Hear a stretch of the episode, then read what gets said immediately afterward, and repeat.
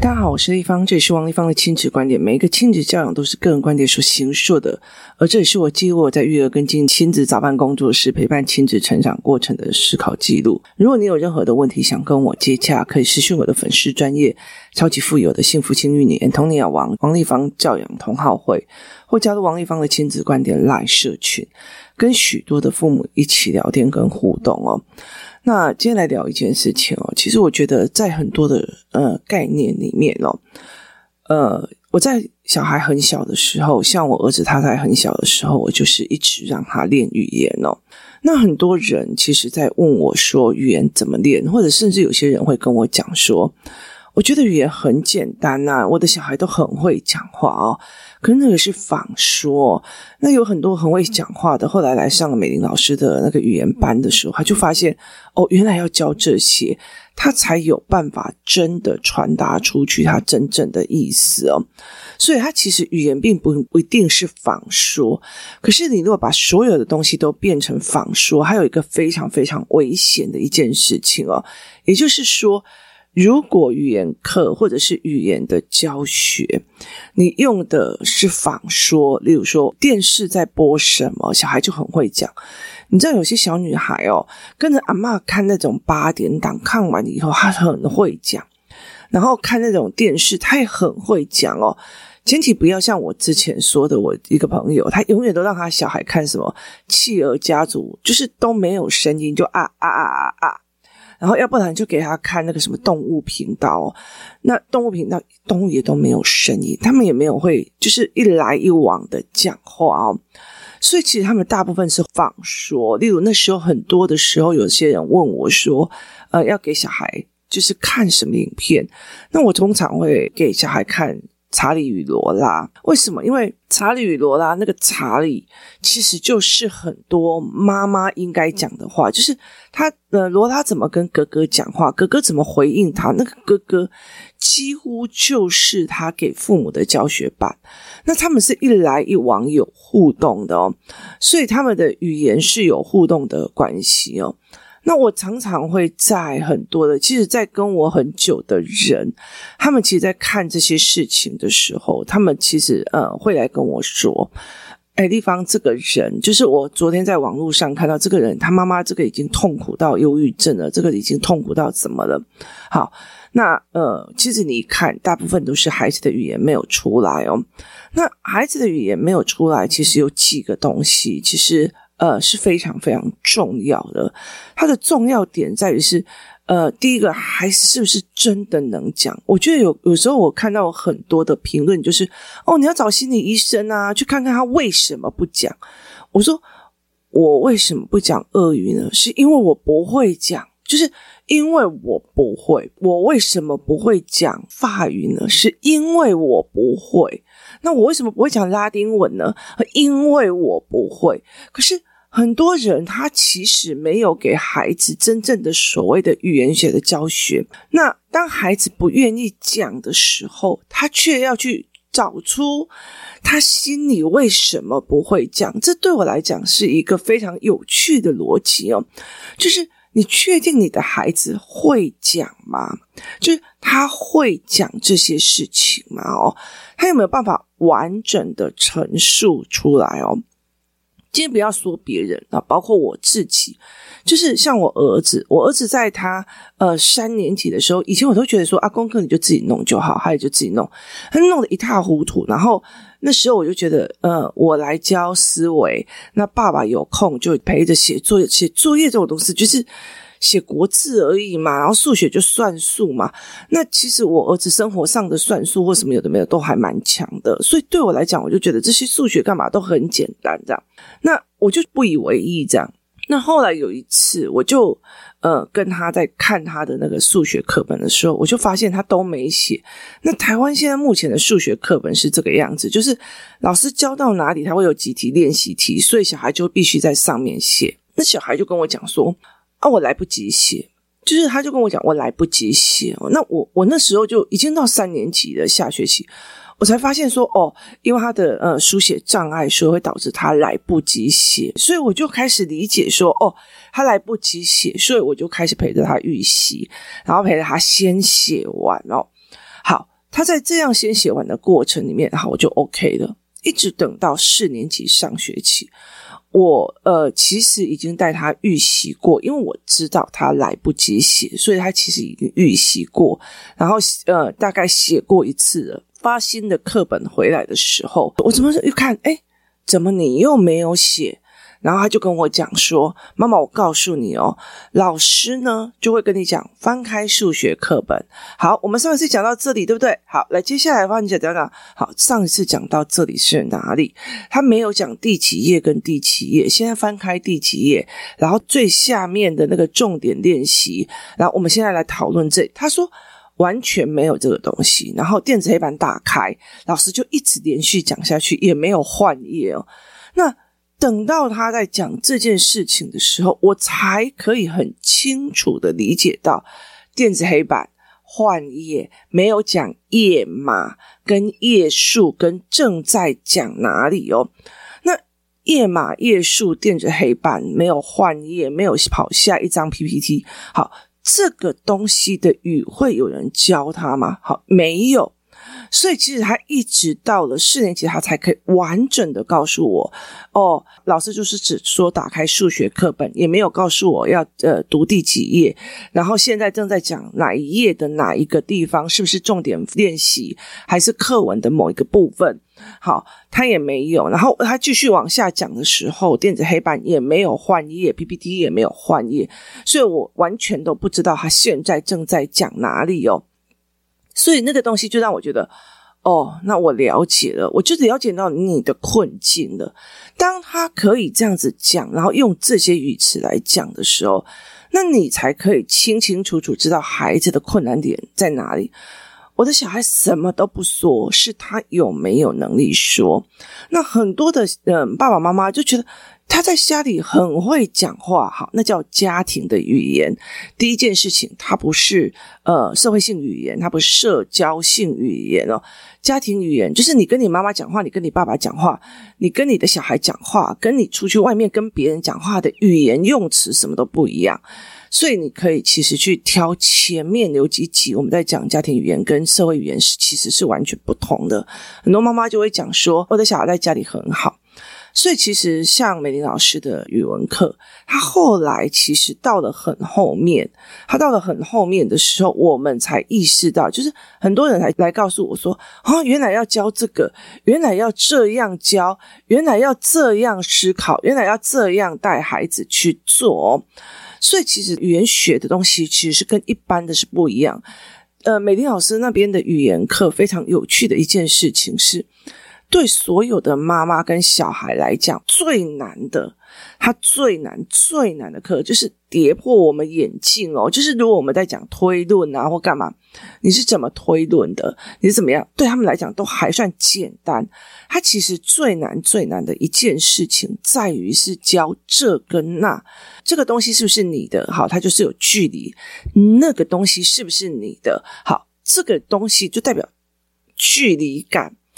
这支笔是你的吗？那意思代表这一支笔离我很近。那支笔在哪里吗？那一支笔是不是你的？那就代表它有一点距离，甚至你还要把手指出去说那个。好，所以在这整个东西，这种距离感的事情，让我们大家都认为觉得这很简单呐、好，小孩不会用。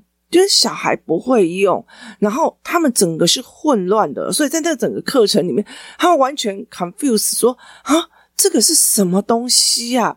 这跟那的用法哦，所以其实这样，那个东西赶快拿给我啊！你怎么不敢把把这个东西拿起来？哈，事实上，他们听到的都是天语哦，他们真的不知道你在说是什么。那。所以，其实我们把有一些所谓的语言学的东西拉起来之后，这些小孩就到时候就变得很会讲话，就他们就非常非常很会讲话，就表达自己的语言。就是他们有没有办法把表达自己的语言做起来哦？那其实我觉得，在不管说呃所谓的星星儿、自闭儿，或者是说任何一个小孩哦。他其实非常缺的就是这一块哦。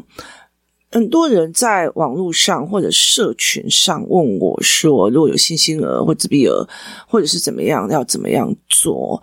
其实我，嗯，我的方法跟一般的呃所谓的呃医疗结构的方式并不是很相同啊。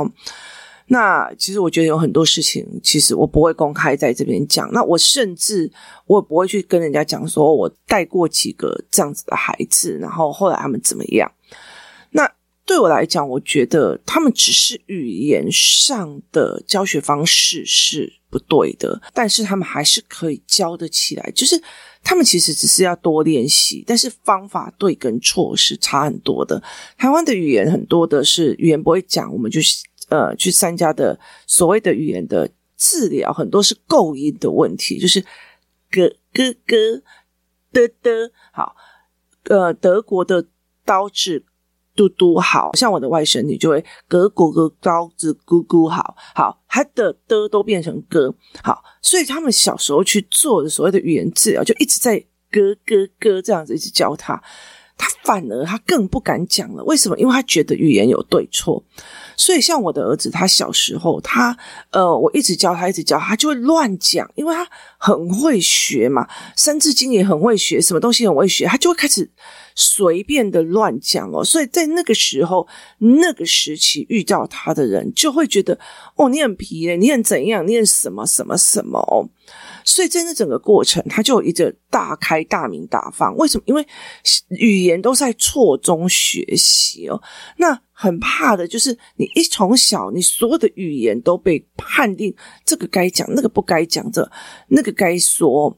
所以那个整个东西的压力感是完全不一样的。好，接下来在生活中怎么大量的反复，就是例如说我怎么去做，那。呃，其实如果是特殊儿童，那我们用的方式不一样。在工作室有非常非常多给特殊儿童，呃，所谓的语言卡或者是语言特殊治疗卡。好。这个些东西是我们就一直在引导孩子在做的哦。那呃，我觉得台湾比较少去用到这一部分的东西，例如说，呃，怎么去看到预期落空，怎么去判断表情，然后怎么去思维表情。诶，表情的教案我写到一半。那怎么去判断表情？然后表情怎么去游戏？怎么去玩？它其实有非常非常多的一些所谓的美感。好，所以一个人他不愿意讲，他包括抬起头来看到这个人的表情，他没有办法解读，他就缩回去的。为什么？第一个，他语言有对错；第二个，我看到你的脸，我不知道你在说我对还是错，于是他就缩回去了。所以语言的教案里面，像那时候我们有在。呃，带几个孩子哦，呃，有一次就是美玲老师的课，然后我就看到几个孩子他是呈现这样的状况的时候，那我就请助理老师帮他们带表情的教案。让他们去分辨什么样的表情是什么样的意思，然后为什么会是这个样子？就是你解读嘛，你去解读的呃表情的认知比较快哦。那这一段时间，大家大部分都是戴着口罩，所以他解读的能力就很差哦。然后他们也没有办法去看到别人的表情，甚至拿下口罩之后，小孩认不出人的比例也蛮高的哦。所以这是另外一个问题点。哦，表情这件事情会不会影响到语言的发展呢？然后接下来就是这个环境允不允许我随意讲话？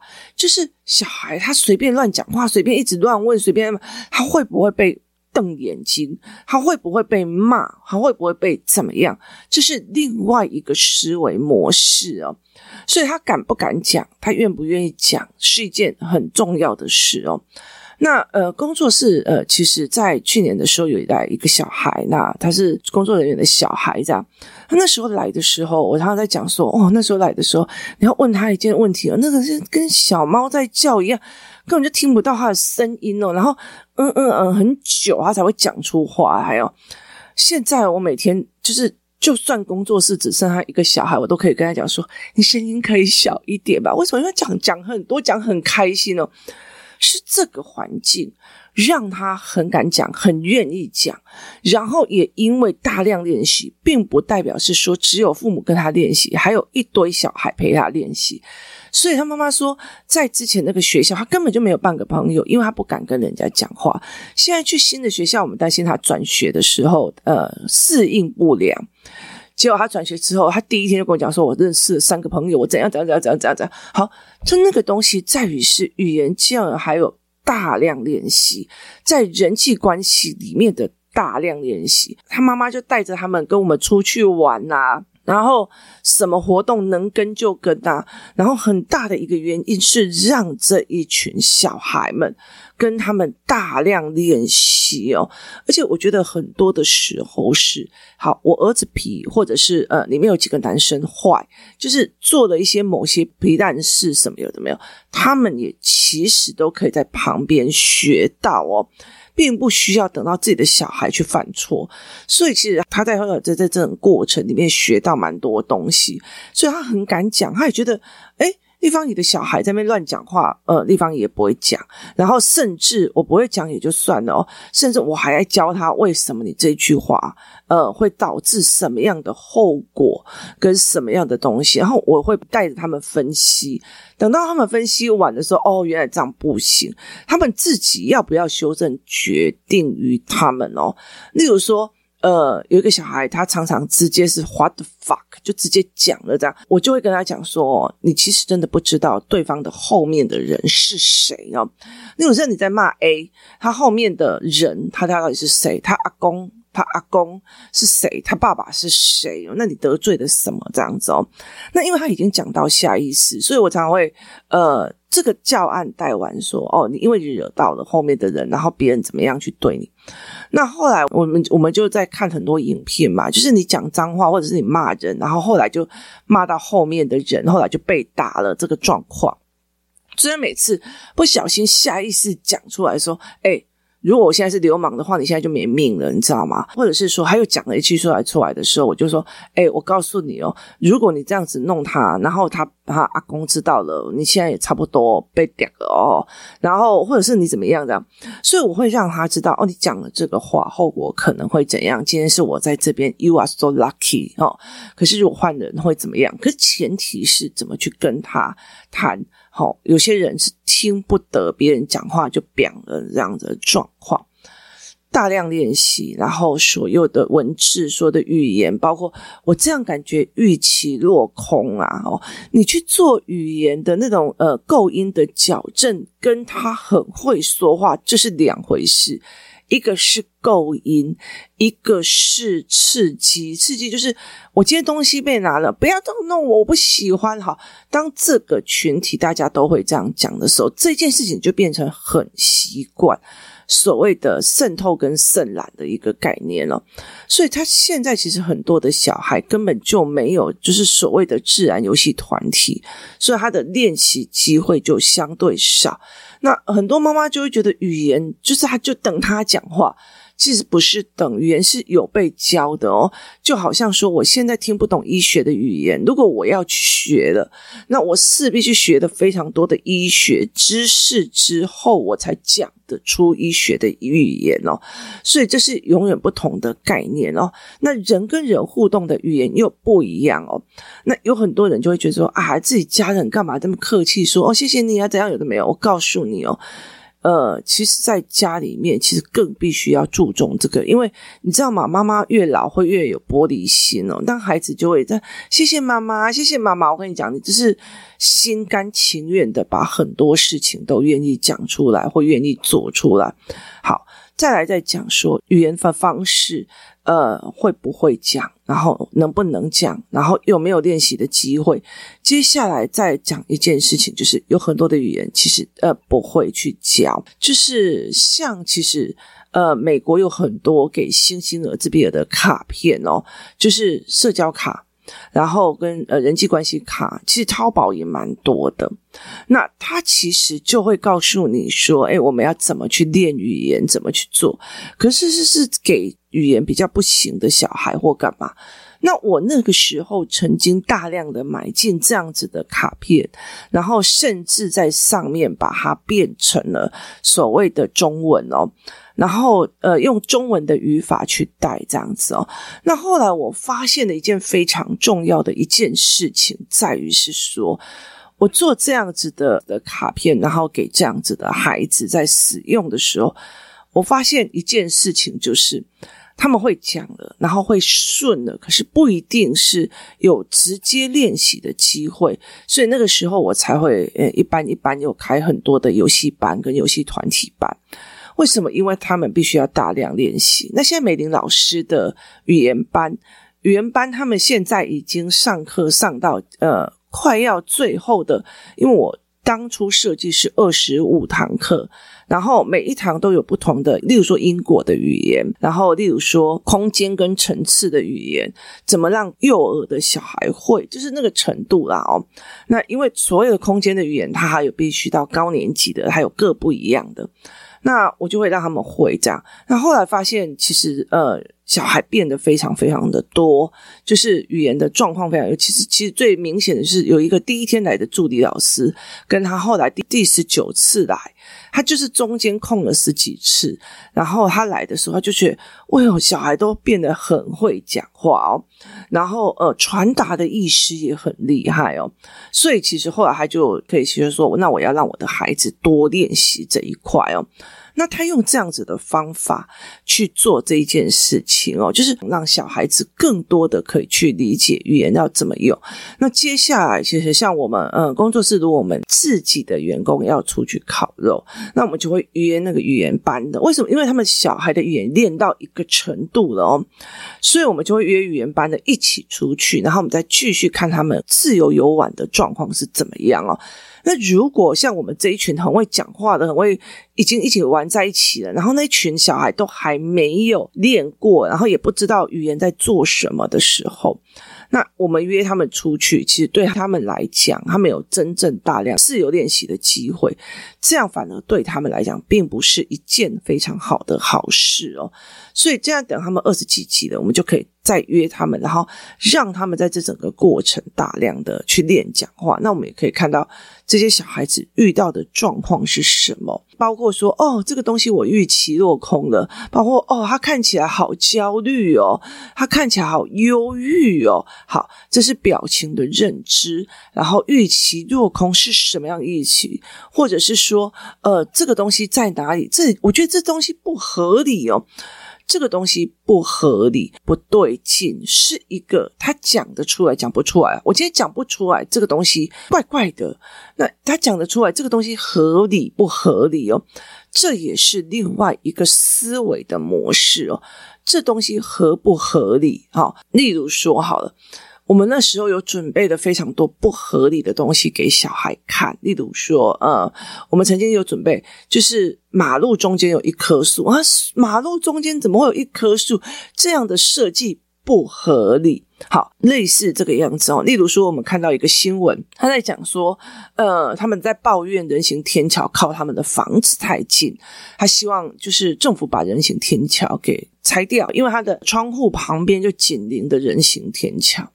可是重点在于是是天桥先盖的，所以在这整个过程里面，孩子有没有办法去判断合理跟不合理？思维模式是该怎么在说这件事情哦？所以其实小孩到最后有时候我会跟我讲说：“立方，你那个不对啊，那个怎样怎样怎样。”他会觉得：“哎，我觉得怪怪的，有好像有哪里不合理。”我觉得怪怪的，好像有哪里不合理，代表他发现了一件事情，但是他不知道怎么陈述，所以我就必须协助他把陈述的语言讲出来哦。这就是所谓的怎么去练孩子语言的方式哦。那我最近来想想看，就是语言的教材里面还可以延伸出多少东西？我知道。很多人哦，一直卡死在这里哦。我后来一直觉得说，台湾人一直在或者是我们父母有的人一直在等着小孩愿意开口哦，这等有时候是跟你在期待我王立芳愿意帮人开刀割盲肠啊，或者是说拿走胆结石是一样的，就是你在等王立芳有一天可以帮别人开刀拿掉胆结石是一样的，就是真的是我觉得那些东西好像觉得只要等到有一天这个小孩有意愿了，他就可以讲话了。不一定哦，他有没有能力讲话？是我王丽芳有没有能力去帮人家拿走胆结石？没有，就是没有，因为我没有经过系统化的训练跟很多事情。那有很多人在讲说，啊，有些人都没有刻意教啊，有没有怎么样？有没有？你确定他们没有刻意教？从以前到现在，我常常会意识到一件事情，我也常常做一件事情，意识到说。哦，我女儿真的是天使哦，因为有很多时候我在带他的活动里面，他其实虽然很多问题我会看得出来，但他比儿子好太多。那时候后来其实一直到了很后面，我才知道那些所考上名校的爸爸妈妈是怎么在，就他们在陪小孩写功课的方式，跟你在陪小孩写功课的方式完全不一样。所以你怎么会觉得别人自然而然就很会读书，考上名校？那个东西也是一个美感。那别人愿不愿意告诉你美感？甚至他会觉得说。这很 common sense 啊，不是大家都这样陪的吗？例如说，这一个人就觉得哦，我要陪小孩回去写作业了。A 说我要陪小孩回去写作业，B 说我也要陪小孩回去写作业，C 哦，我要回去陪小孩写作业。好，他们三个人陪的方式都一模一样啊，大家都认为我陪的方式就是大家的方式，事实上不是的。我后来发现，很多父母在陪小孩写作业的方法完全不一样，然后。我其实是比较像我以前我爸爸妈妈这样子的放养法，就啊，你写完了哦，好，看一下就走了。可是事实上，我跟你讲，有些人他在陪写作业的方法是会让你觉得，原来只有神是这样子出来的。所以每一个人的方式是不一样的，所以不一定哦。所以我觉得我的小孩很会讲话哦，但是他讲的是思考的语言嘛，他讲的东西是进入长期的思维模式嘛。那怎么看呢？等到高年级国中的时候，他给你印催印记的时候，你就会清楚的知道，他只有他爽不爽的语言，没有真正后续真正的长思维哦。除非你真的真的慢慢的陪他练，真正的把自己的思考跟思维出来的语言，这个孩子才有办法变成那样的孩子。谢谢大家收听，我们明天见。